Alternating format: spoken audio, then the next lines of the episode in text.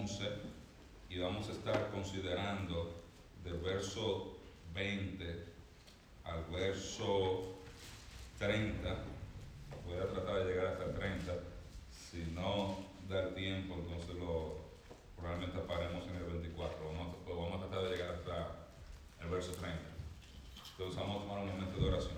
Padre, gracias porque tú eres bueno y tu misericordia para siempre. Ayúdanos a estudiar, aprender, a entender más este libro de Mateo, Señor. Permite que nosotros podamos no solamente estudiarlo, sino también aplicarlo y permitir que la aplicación de este libro cambie nuestras vidas. En el nombre de Jesús. Amén. Entonces nosotros recordamos que Mateo escribe su evangelio por ahí en el año 63, el año 65. Él escribe básicamente una generación después, casi una generación después de la muerte y la resurrección de Cristo. Un grupo de creyentes que está preguntándose, judíos, si valía la pena seguir a Cristo porque estamos esperando el reino y se vino predicando que el reino se había acercado y ya han pasado 30 y pico de años, 35 años y el reino no ha sido establecido. Y Mateo escribe este evangelio para estimular a los hermanos a seguir a Jesús con fidelidad. Para decirle a los hermanos, vale la pena seguir a Cristo. Y él toma su evangelio para demostrar que Jesús es realmente el Mesías ofrecido en el Antiguo Testamento. Era mostrar las credenciales de él como el Mesías. Vemos en el capítulo 1 sus credenciales legales, como por su genealogía él es el heredero legal del trono sus credenciales proféticas al final del capítulo 1 y capítulo 2, viendo cómo tantas profecías se cumplían en, Cristo, sus credenciales divinas en el capítulo 3, viendo cómo Dios con voz audible dice, este es mi Hijo amado, yo estoy contento con Él, escúchenlo a Él, y sus credenciales morales, viendo cómo Él venció la tentación. Y veíamos que Mateo le dice esto a sus discípulos, Él es el Mesías, vale la pena seguirlo. Estas son todas sus credenciales. Y luego Mateo pasa a describir el ministerio de Jesús, como dice el capítulo 4, verso 23, que Jesús hacía tres cosas. Él ¿qué? predicaba, predicaba enseñaba. enseñaba y sanaba. Y lo vemos predicando en el capítulo 4 ahí, el Evangelio del Reino. ¿Cuál era el Evangelio del Reino? La buena noticia del reino, que el reino se había acercado porque el rey estaba aquí. El rey no se había acercado porque el rey estaba aquí. Y si, esa, eh, si el rey es aceptado, al aceptar al rey, usted está aceptando también el reino. Jesús vino ofreciendo esa, ese reino a esa generación. Pero para que ese reino pudiera ser establecido, ellos debían arrepentirse, ellos debían entrar a llegar a arrepentirse para tener como nación comunión con Dios y, y estar en, tener la habilidad de aceptar a Jesús como el Mesías.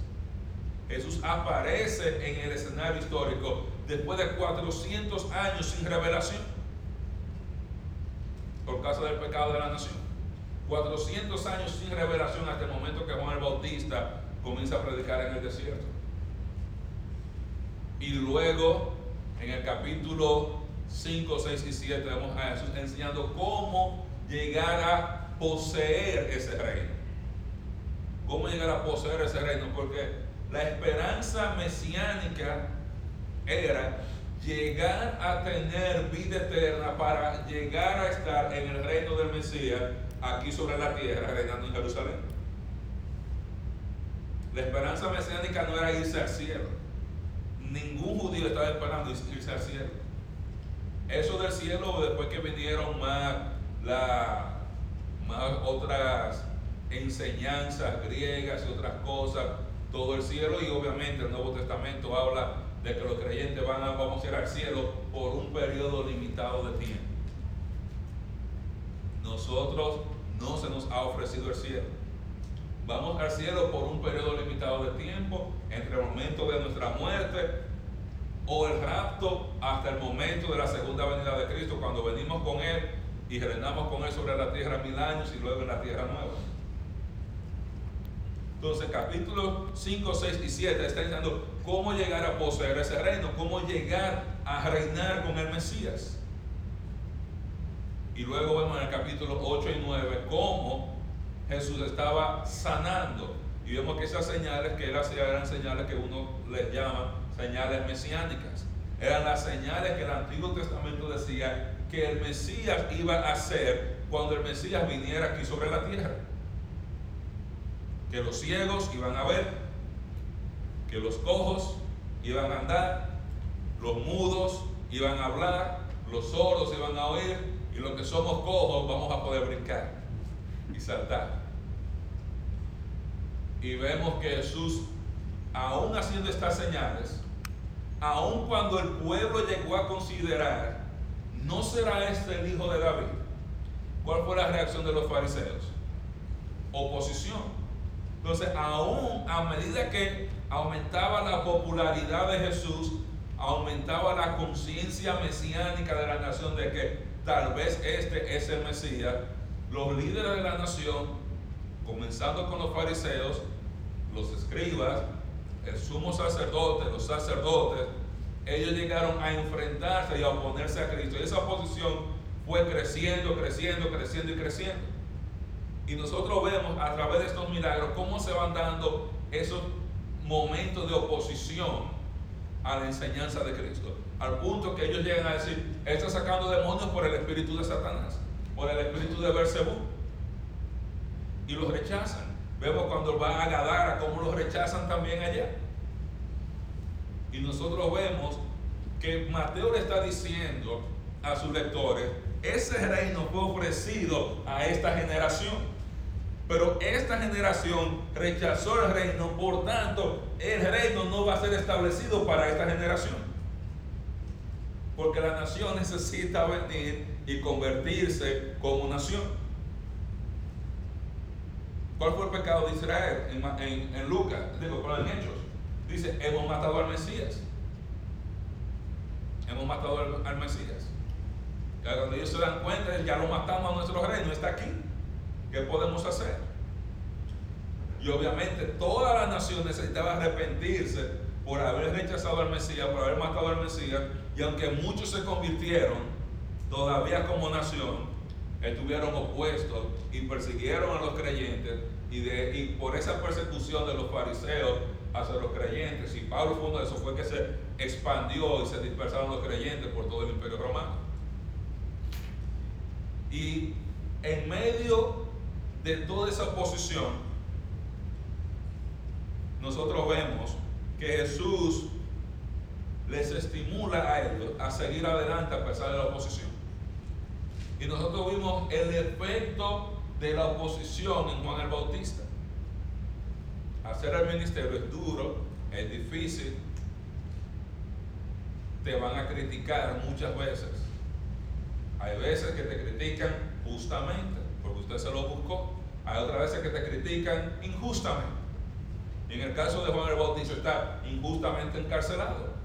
Y él que fue el que dijo, este es el Cordero de Dios que quita el, pecado del mundo, el que escucha la voz que dice este mismo amado, entra en una misma crisis espiritual que los creyentes, treinta y pico de años después, están pasando. Él dice, ¿eres tú el Mesías o esperaremos a otro? Él comienza a dudar, o sea, yo estoy preso, si yo soy el que iba a venir el preparador del camino, porque yo estoy preso y no estoy, no veo movimiento, no veo que nadie va a tumbar a Herodes, no veo que nadie va a quitar el imperio romano, y yo veo mi muerte inminente. Y es interesante, Jesús le manda a decir a Juan, díganle a Juan, los ciegos ven, los sordos oyen, los mudos hablan, a los pobres es anunciado el Evangelio, muertos son resucitados. Jesús le dice a los discípulos, díganle a Juan que la obra mesiánica se está haciendo. Ahora es interesante, en el reino no va a haber ni ciegos, ni cojos, ni mudos, etcétera, etcétera. En el milenio no vamos a sanar a nadie porque todo el mundo va a estar sano. Era obra mesiánica que iba a comenzar, iban a hacer en la primera venida, porque en la segunda venida, con ese mismo poder, todo el mundo va a estar sano en el reino milenial. No va a haber enfermedad. Pero él, al igual que muchos de los profetas del Antiguo Testamento, como veíamos en Pedro, tenían esa lucha al leer el Antiguo Testamento. ¿Qué pasa con el Mesías? Porque hay textos que hablan de un Mesías sufriente, donde está muriendo, donde está solo, donde las naciones se quieren juntar contra él, donde lo matan, donde lo sepultan, donde lo azotan, y otros textos que hablan de un Mesías glorioso, venciendo a sus enemigos, estableciendo el reino. Y para muchas personas, muchos profetas, dice Pedro, estaban indagando qué espíritu, qué tiempos de Cristo decía el espíritu del que estaba en ellos, porque no entendían. Porque para muchos de ellos el sufrimiento era para Israel, la gloria para el Mesías, para otros, o había un Mesías sufriente y un Mesías glorioso, porque ellos no entendieron que Él venía, pero venía dos veces. Para nosotros es mucho más fácil porque Él ya vino. Estamos esperando la otra venida y podemos ver claramente en la Biblia, o se supone que vemos claramente en la Biblia, qué cosas son relacionadas con la, primera venida y qué cosas son relacionadas con la segunda venida, aunque hay mucha gente que todavía no lo puede ver. Pero cuando tú vas al Antiguo Testamento solo, tú ves que en un verso te hablan de cosas que están pasando en la primera venida, coma, y sigue hablando de cosas que están pasando en la segunda venida o después de la segunda venida. Era muy típico. Igual parece que Juan el Bautista no entendía que el Mesías en esta primera venida no iba a establecer el reino, que aún el mensaje del Mesías, aún si hubiera sido aceptado, él tenía que morir por el pecado, tenía que resucitar, tenía que subir y la tribulación hubiera comenzado inmediatamente y él venir al final de siete años y esa generación entrar al reino. Y Jesús le hace una advertencia a los que, los, a los que le estaban escuchando. Y le dicen, tengan cuenta con pensar menos de Juan. Porque muchas veces usted ve, bueno, el ministro ahí hizo una crisis de fe, el varón quizás no es un buen hermano, no es un buen profeta, no es tal cosa. Y él dice, Juan era un hombre de carácter. Juan era un hombre que no era, no se servía a sí mismo. Juan era un hombre que estaba dispuesto a hacer lo que había que hacer. Y él dice, bienaventurado el que no encuentra tropiezo en mí. Dichoso. Dichoso que, que leyendo, entendiendo, viendo la persona de Jesús, Jesús no se convierte en una piedra de tropiezo para él porque su mente, sus aspiraciones están en otro lugar, de manera que Jesucristo no las llena. Dice dichoso. Y obviamente cuando Mateo escribe esto, está, el lector está viendo, dichoso el que no encuentra tropiezo a mí, eso es para nosotros. O sea, nosotros, en vez de querer capitular y dejar el Evangelio, debemos asegurarnos de no encontrar tropiezo en Cristo, porque eso nos va a llevar a perder recompensas no vaya a perder recompensas. Y Jesús dice, esta nación está tan confundida, o sea, Juan vino, no comía, no bebía, no le hicieron caso. Yo vengo, como, veo, junto con todo el mundo y también soy malo. También soy malo. O sea, no hay manera de convencer a esta generación. Entonces ahí entra el capítulo, el verso 20 de donde nosotros estamos, y debemos ver que el clima de la oposición a Cristo se alcanza en al final del capítulo 11 y a través del capítulo 12. Ahí se llega el clímax de la oposición a Cristo. Y ahí llega el clímax al punto que la oferta del reino ya en el capítulo 12 es retirada a la nación. Ya después del capítulo 12 más, nunca se vuelve a predicar que el reino se ha acercado. Y ya después del capítulo 12 deja de ofrecerse el reino a toda la nación sino comienza a ofrecerse vida eterna y una relación a los pocos que iban a creer en Él o a los, que estuvieran interesados en aceptar a Jesús como el Mesías. Porque esa generación, al rechazarlo a ellos, ya estaban rechazando el reino. Y dice el texto, ya Jesús viendo la oposición que él tenía, entonces comenzó a reconvenir a las ciudades en las cuales había hecho muchos milagros. Ya vimos capítulos 9 y 10, o 8 y 9, los milagros que él había hecho. Diciendo, perdón, porque no se habían arrepentido, diciendo, hay de ti Corazín, hay de ti Bethsaida, porque si en Tiro y en Sidón se hubieran hecho los milagros que han sido hechos en vosotras, tiempo ha que se hubieran arrepentido en silicio y en ceniza. Por tanto os digo que en el día del juicio será más tolerable el castigo para Tiro y para Sidón que para vosotros. Y tú, Capernaum, que eres levantada hasta el cielo, hasta el Hades serás abatida. Porque si en Sodoma se hubieran hecho los milagros que han sido hechos en ti, habría permanecido hasta el día de hoy. Por tanto, os digo que en el día del juicio será más tolerable el castigo para la tierra de Sodoma que para ti. Entonces aquí Jesús ya comienza a lamentarse no solamente si los fariseos, ya comienza ya acerca de esa, esa ya a llamar la atención públicamente a toda la nación, comenzando con la ciudad donde su ministerio había sido mucho más grande, Bethsaida, Capernaum, Corazín, ciudades muchas que estaban donde Jesús hizo gran parte de sus milagros. Y aquí usted puede ver varias cosas. Número uno, va a haber un juicio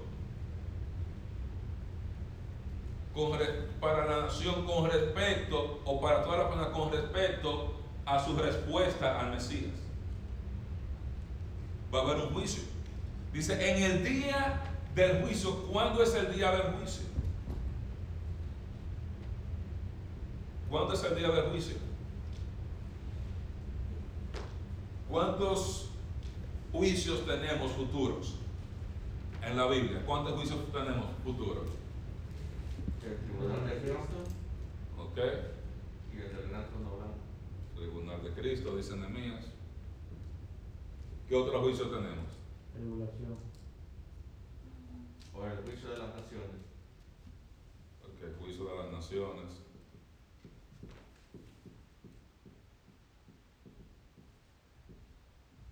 Y el trono blanco. El juicio del gran trono blanco.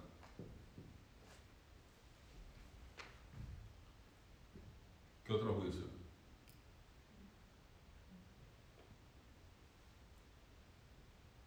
No falta alguien, ahí, no faltan peloteros en el hogar.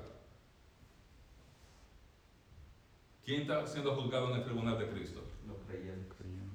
¿Cuál? ¿Quién? La iglesia. La, la iglesia. Ah. Claro, varón, no me asusta.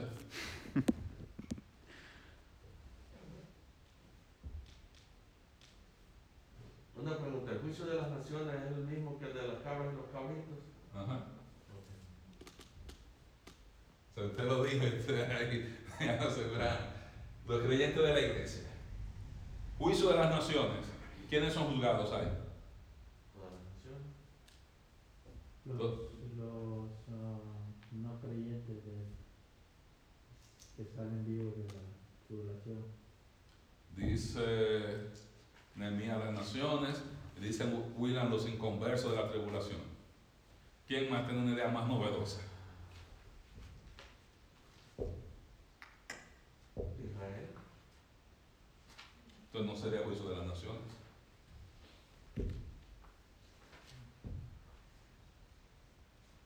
Está Nayeli consultando con Misra.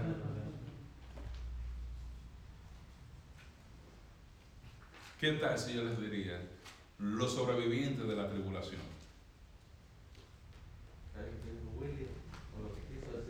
Él dijo los inconversos de la tribulación. Pero lo pensé. La mitad. Agarré la mente. Agarré la mitad entonces. Los sobrevivientes. A eso era que se refería. ¿Qué tú estabas pensando? Varón, apréndase, apréndase esta frase. No es lo que yo diga, sino lo que yo quiera decir. Claro, varón. Juicio del gran trono blanco. Ahora sí, William. ¿Quiénes son los que van al juicio del gran trono blanco? Todos los no creyentes.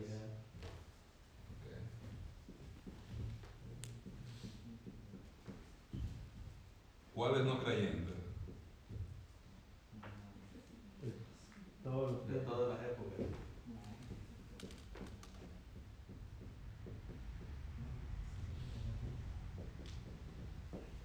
¿Quién nos falta por juzgar a esto? Israel.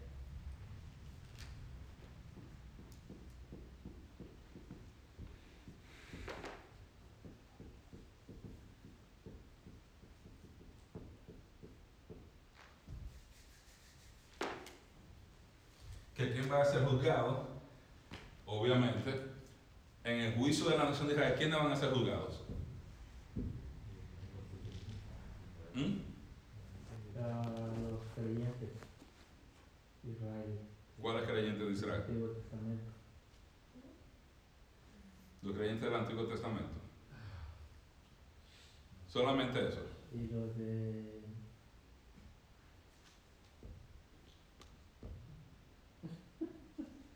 ¿Qué pasó, pues, William? Es, eh, Yo le dije que el libro se pone muy interesante. También Israel anotando todos los juicios. Dice, mira, yo me lo sabía. ¿Qué tal si aparte de eso, los, los creyentes, obviamente judíos, del Antiguo Testamento, pero nos falta alguien por juzgar?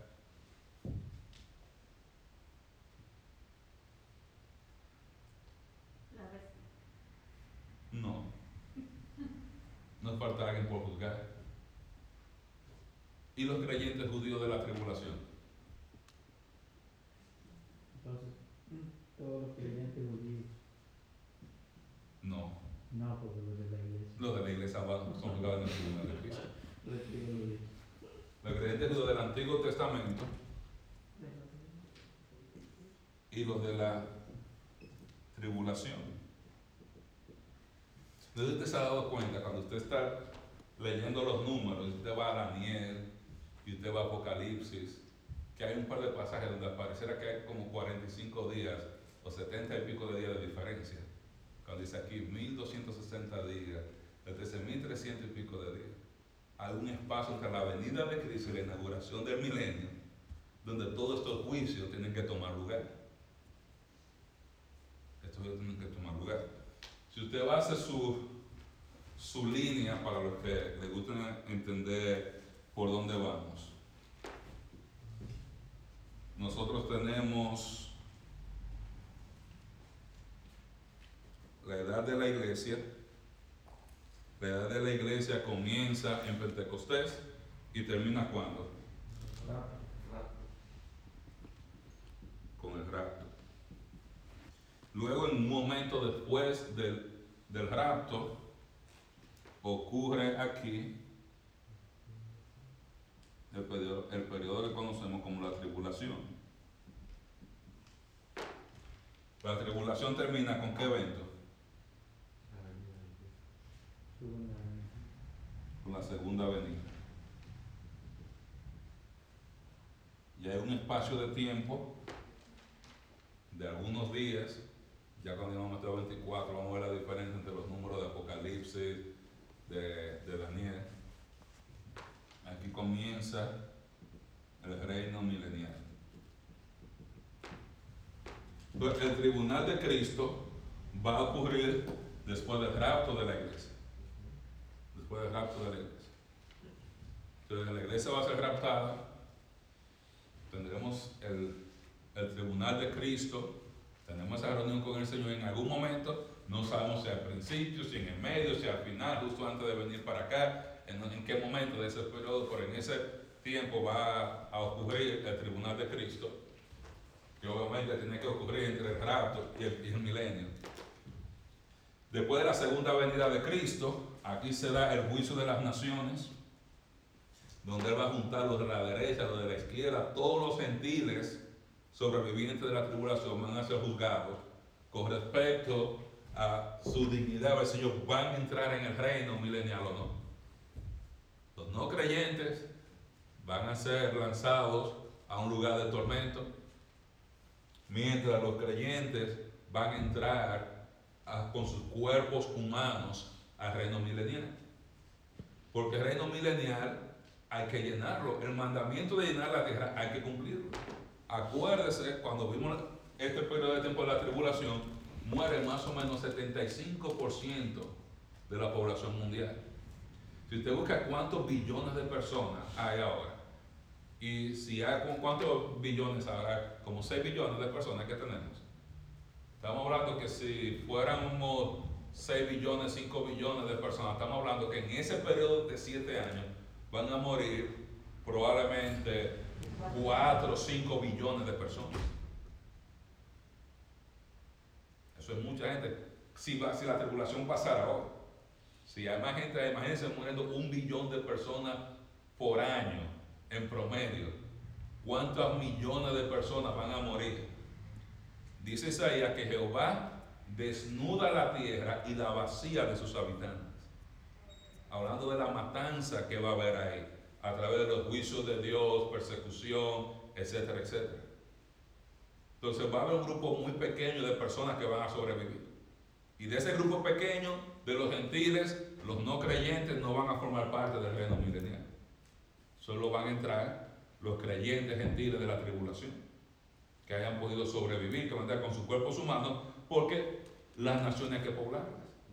Hay que repoblar El Salvador, hay que repoblar México, la República Dominicana, la China, la India, hay que repoblar Europa, todo eso hay que repoblar, hay que llenar la tierra, y eso se va a cumplir en el milenio, se va a llenar la tierra de nuevo. Con el juicio de las naciones, también aquí antes del reino milenial, se va a dar el juicio de la nación de Israel. Donde, como vamos a ver más adelante, en Mateo capítulo 13 y en Mateo 24, cómo Dios llama a sus escogidos de los cuatro vientos, llama a toda la nación de Israel de donde han estado dispersados y los trae y los congrega ahí en las afueras de Jerusalén para juzgar a la nación de Israel antes de entrar en el reino. En ese momento también los santos del Antiguo Testamento que van a, poseer el reino, Abraham, David, todos los creyentes van a ser resucitados, van a ser evaluados también para evaluar su dignidad en cuanto a qué posición van a tener en el reino. De la misma manera los santos que de la tribulación, los santos judíos, creyentes, judíos creyentes que mueran en la tribulación, también van a ser resucitados para ser juzgados. El juicio del gran trono blanco pasa después del milenio. Después del, final del milenio. Y ahí van todos los creyentes, judíos y gentiles de todas las épocas. Los no creyentes. todos los no creyentes, judíos y gentiles de todas las épocas. Entonces quiere decir que todo el mundo va a tener que dar una respuesta de cómo respondieron a Cristo. Cada persona y cada generación. Ahora él está diciendo aquí que el juicio es proporcional a qué? Al crimen. Una respuesta. Dice la hermana al crimen. Correcto, o sea, a mayor revelación, mayor responsabilidad del ser humano. O mejor dicho, o en otras palabras, a mayor revelación, mayor condenación para aquellos que rechazan a Cristo. Y eso lo aplicamos para esa generación, para nosotros como creyentes también aplica mayor revelación a nosotros como creyentes, mayor condenación también cuando vayamos a enfrentar a Cristo en el tribunal de Cristo. Entonces, a estos lugares está diciendo, hay de ti Corazín, hay de ti Bethsaida, porque si en Tiro y en Sidón, que eran dos ciudades que eran gentiles, era el lugar donde estaban los fenicios, los filisteos, eran parte de, de esas ciudades, dice, si en ellos hubieran hecho estos milagros, se hubieran arrepentido, pero ustedes no se arrepintieron. Dice lo mismo de Capernaum. Usted está diciendo, el juicio de ustedes o la condenación en el juicio va a ser proporcional al nivel de revelación. A mayor revelación, mayor condenación. Y eso es un principio que aplica en todas las áreas, para todas las personas, sobre la tierra, no aplica solamente a esa generación, aquí él está aplicando a esa generación, aplica para todos. Por eso la Biblia nos estimula no hacernos maestros algunos, porque algunos vamos a estar mayormente con más condenación. Porque bueno, tú andabas haciendo, tú eras de que el pastor de la iglesia, si te otra cosa, te toca. El estándar es mucho más alto. El estándar es más alto. Entonces, ese castigo, ellos recibieron la a Dios encarnado, llegaron a Dios el Hijo encarnado, haciendo la obra mesiánica a través del Espíritu Santo predicándole verbalmente de manera audible, haciendo las señales y los milagros, y rechazaron la invitación mesiánica. Dice, estas ciudades gentiles, y usted ve el juicio de Tiro y Sidón en todo el Antiguo Testamento, cómo Dios detestaba el pecado de ellos, y cómo tuve Sodoma y Gomorra, cómo fueron destruidas de una manera sobrenatural, dura, donde Dios envía fuego, destruye toda esa civilización por causa de su pecado. Dice, el juicio de ellos va a ser más tolerable. O sea que no solamente que hay juicio, sino el juicio va a ser de acuerdo a la revelación que se le haya dado. A mayor revelación usted va a tener mayor responsabilidad delante de Dios. Y por eso va a, ser, va a tener mayor condenación si usted no responde al mensaje. Pero usted se da cuenta que hay también diferentes grados, obviamente, de castigo. Hay uno que recibió mucha revelación y va a estar aquí con la temperatura en 110. Hay otro que se le da un poquito menos, la tiene en 105. Otro que un poquito menos, en 80. Igual, hay condenación. Pero el castigo va a ser de manera proporcional a la revelación que ellos habían recibido. Ahora, para los creyentes que están leyendo esto, ellos debían entender, esta generación que acaba de pasar o que está pasando, perdió la invitación al reino, al rechazar a Cristo. Y si ustedes como generación también rechazan a Cristo, van a perder la oportunidad también de tener el reino establecido. deben responder de manera adecuada, adecuada al mensaje de Cristo. Seguir, seguirlo a Él con fidelidad, arrepentirnos de esa actitud y seguir adelante. Y es interesante un texto que estaba meditando esta semana en Mateo capítulo 23, verso 13, que dice Jesús, mas hay de vosotros, escribas y fariseos, hipócritas, porque cerráis el reino de los cielos delante de los hombres, pues ni entráis vosotros, ni dejáis entrar a los que están entrando. O sea, Jesús está dándole de nuevo, llamándole la atención, está una vez más dándole una reprimenda a los fariseos. Dice, ustedes no van a entrar al reino por causa de su rechazo al Mesías, pero ustedes no van a entrar no van a permitir, no solamente que ustedes no entren al reino, sino ustedes están impidiendo que esta generación a, la cual se le ha ofrecido el reino entre al reino por causa del rechazo de ustedes. O sea, ni entran ustedes, ni van a permitir que esta generación entre al reino por causa de su pecado, por causa del rechazo. La nación de Israel necesita convertirse como nación para que el reino sea establecido. Vamos a ver a Jesús diciéndole en Mateo 23 cuando lleguemos allá, de cierto digo que no me verán hasta que digan que bendito el que viene en el nombre del Señor. Dice, esta nación que me ha rechazado hasta que la nación no reconozca y clame al Mesías, yo no voy a bajar a establecer el reino. Y por eso yo le preguntan, ¿y cuándo van a hacer estas cosas? ¿Y qué señal va a haber de tu venida del fin del siglo? Y ahí él comienza y le da ese mensaje, ese sermón en Mateo 24 y 25. Entonces, Jesús está diciendo, el reino ha sido ofrecido, o Mateo le está diciendo, el reino fue ofrecido, y la nación de Israel lo rechazó. Al rechazar a Cristo, rechazó el reino, y por tanto esta generación que ha rechazado el reino va a, va a tener mucha condenación delante de Dios cuando le toque enfrentarse al Señor por causa de su rechazo al reino, a pesar de la evidencia contundente de que Jesús era el Mesías. Y cuando usted va a hablar del 25 al 30, usted se da cuenta cómo Jesús pasa el cambio. Y de nuevo, lo que, que saben manejar carros mecánicos, usted se da cuenta cuando usted enclocha, y usted enclocha, y usted pasa el cambio, usted acelera, y si usted maneja carro mecánico, digo automático, usted se da cuenta cuando el carro pasa los cambios solo, si usted pone atención se da cuenta, vamos en primera, vamos en segunda, vamos en tercera.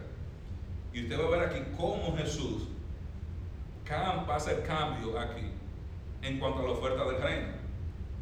Dice el verso 25, en aquel tiempo respondiendo Jesús, dijo, te alabo Padre, Señor del cielo y de la tierra, porque escondiste estas cosas de los sabios y los entendidos y las revelaste a los niños. Entonces, tú escondiste que esta revelación, todas estas cosas de estos sabios, entendidos, los escribas y fariseos, y las otras personas que eran, si fuera, podemos decir, niños inocentes que se suponen que eran lo que debían ser enseñados, son los que están recibiendo la enseñanza. Sí, Padre, porque así te agrado. Porque todas las cosas me fueron entregadas por mi Padre. Y nadie conoce al Hijo sino el Padre, ni al Padre conoce a alguno sino el Hijo, y aquel a quien el Hijo lo quiera revelar. Venid a mí todos los que estáis trabajados y cargados, y yo os haré descansar. Llevad mi yugo sobre vosotros y aprended de mí, que soy manso y humilde de corazón, y hallaréis descanso para vuestras almas, porque mi yugo es fácil y ligera mi carga.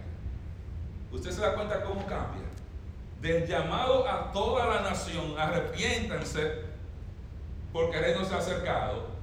Ahora dice, bueno, los que están trabajados, cargados, vengan a mí. Ya el llamado se hace más personal a aquellos que quieren aceptar o que lo han reconocido como el Mesías y no está haciendo el llamado a toda la nación. Está llamando a un subgrupo ahí de la nación. Y él le dice, el Padre, nadie conoce al Padre, solamente el Hijo.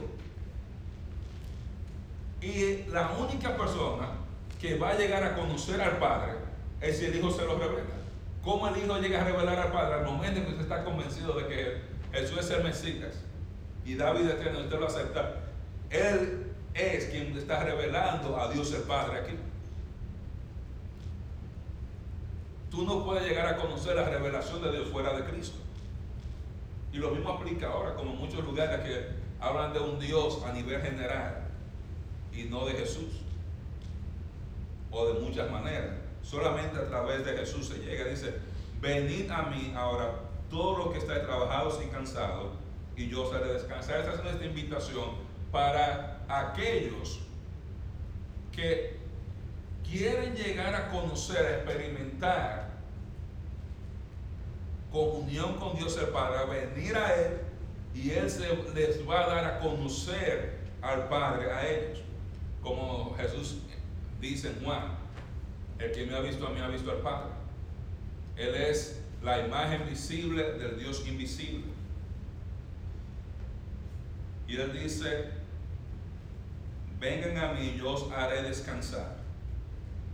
Y obviamente, ¿qué es descansar? Cuando usted va al Antiguo Testamento, hay algo que usted ve en el Antiguo Testamento que es el reposo de Dios el tiempo de reposo de Dios. Cuando estudiamos el libro de Hebreo vamos a ver el reposo de Dios. Hablando de ese momento donde toda la, la nación iba a estar sentada, descansando, disfrutando, siendo pastoreada por su Mesías. Cuando la nación de Israel peque en el desierto, dice la verdad, yo juré que ellos no iban a entrar en mi reposo. No iban a entrar en ese momento de esparcimiento. Dice, yo voy a llevar a todos aquellos de la nación que pongan su fe en mí, que acepten el mensaje, lo voy a llevar a llegar a experimentar ese reposo de Dios que fue ofrecido en el Antiguo Testamento a toda la nación. Y él dice, aprendan de mí, que soy manso y humilde de corazón y hallaré descanso para vuestras almas. Debían usar a Cristo como modelo para llegar a Dios el Padre, en vez de utilizar la justicia de los fariseos. Él está haciendo un contraste entre estas naciones, entre los entendidos que rechazaron el mensaje, y él que revela verdaderamente la justicia de Dios el Padre y ofrece descanso y la oferta de entrar en el reposo de Dios para todos aquellos que acepten el mensaje. Ya usted se va dando cuenta aquí que ya es como si la oferta de que el reino se ha acercado comienza a reducirse. Hasta que llegue el capítulo 12, esa oferta de reino es oficialmente retirada, e inmediatamente Jesús comienza a enseñar en parábolas. ¿Y por qué? Por causa de lo mismo que él dijo aquí. Él va a comenzar a enseñar en parábolas para no traer mayor condenación a esta generación que ya había rechazado sus enseñanzas, había rechazado sus milagros. Entonces se le enseña en parábola para revelar a los creyentes verdades, pero al mismo tiempo esconder de aquellos que rechazaban el mensaje ciertas verdades para que ellos no tuvieran mayor condenación. Porque si no podían manejar las verdades menores, no iban a, a tener la habilidad de responder a las verdades mayores y a mayor verdad revelada, mayor condenación para ellos que lo estaban rechazando. Por eso que Cristo ya terminando el capítulo 2 aquí, ya no vuelve a hablar más del reino o, o, de que el reino se había acercado, sino ya va a comenzar a hablar en parábola en el capítulo 13. Ya la oferta aquí está en, eh, a individuos en medio de la nación a que vengan a él. Porque ya la nación, ya la nación lo había rechazado en la persona de su líder. Y al rechazar al rey, al rechazar al Mesías, estaban también rechazando el reino. Entonces, ¿qué nosotros aprendemos aquí? Todos van a ser juzgados de acuerdo a su respuesta a Cristo. A mayor revelación, más duro o más severidad en el juicio. Y eso aplica para esa generación, pero aplica también para nosotros. Probablemente nosotros en nuestra iglesia vamos a tener mucho más alabanza quizás que muchas otras personas, otras iglesias en el tribunal de Cristo, porque quizás hemos hecho algunas cosas mejores. Quizás hemos, nos hemos enfocado más en enseñanza, en, más en glorificar a Dios, más en el estudio de la palabra, pero al mismo tiempo vamos a tener mayor condenación porque hemos recibido mucho más verdad, mayor revelación, y muchos de nosotros no estamos respondiendo de acuerdo al nivel de revelación que se nos ha dado. Hay mucha gente que no hace el ministerio porque tienen miedo de equivocarse. Y no sirven a Cristo que tienen miedo de equivocarse. ¿Y sabes lo que están haciendo? Están haciendo lo que hizo el de la parábola de las minas, el de los talentos, enterrando la mina, enterrando el talento. Hay más peligro enterrando el talento y la mina que el peligro que se corre haciendo el ministerio aunque cometamos errores. Hay mucho más peligro ahí. Entonces nosotros debemos aprender a responder de acuerdo a esa verdad.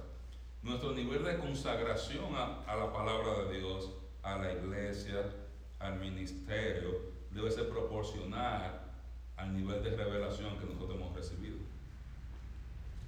Nosotros no podemos ser una congregación de gente que solamente están contentos de oír, oír, oír, oír, oír, oír, oír y tomar nota y saber y aprender, sino también de personas que están dispuestos a caminar, a hacer o a responder adecuadamente a la revelación que hemos tenido de las Ellos van a ser juzgados, pero nosotros también. Nosotros también. Nosotros también. Y nosotros vemos por qué la nación no recibe el reino. Hicimos todo, no se arrepintieron. Otras naciones se hubieran arrepentido. Y obviamente Jesús va a hablar de lo que iba a pasar con ellos en el libro de Mateo, cuando él predice la destrucción en el año 70 de la nación de Israel, que cerraría esa generación del año 30 al año 70, más o menos unos 40 años. Como Dios castigó esa nación y todavía hasta el año 1948 no fueron reunidos en la tierra de Palestina una vez más y todavía están bajo el juicio de Dios porque no han, no han aceptado a Jesús como su Mesías. Sin embargo, mientras tanto, Jesús ha llamado a todas las personas, no solamente judíos, también a gentiles, a venir a Él, a ser unificados en un solo cuerpo, en el cuerpo de Cristo, para llegar a compartir las bendiciones del reino. Entonces, vemos que aumenta la popularidad, aumenta la oposición, la nación de Israel rechaza al Mesías y al rechazar al Mesías rechaza también el reino. Y esa generación que estaba leyendo el Evangelio de Mateo debían entender que no debemos cometer el mismo error de esta generación de donde nosotros salimos de rechazo del Mesías, de no hallar tropiezo en Cristo porque no estamos viendo las cosas que queremos ver materiales y económicas, etcétera, etcétera, sino seguirlo con fidelidad y no hacer lo que hizo esta nación, que simplemente rechazó el mensaje. Porque Él no va a volver hasta que nosotros como nación digamos, bendito el que viene en el nombre del Señor, como dice en el capítulo 23. Amén.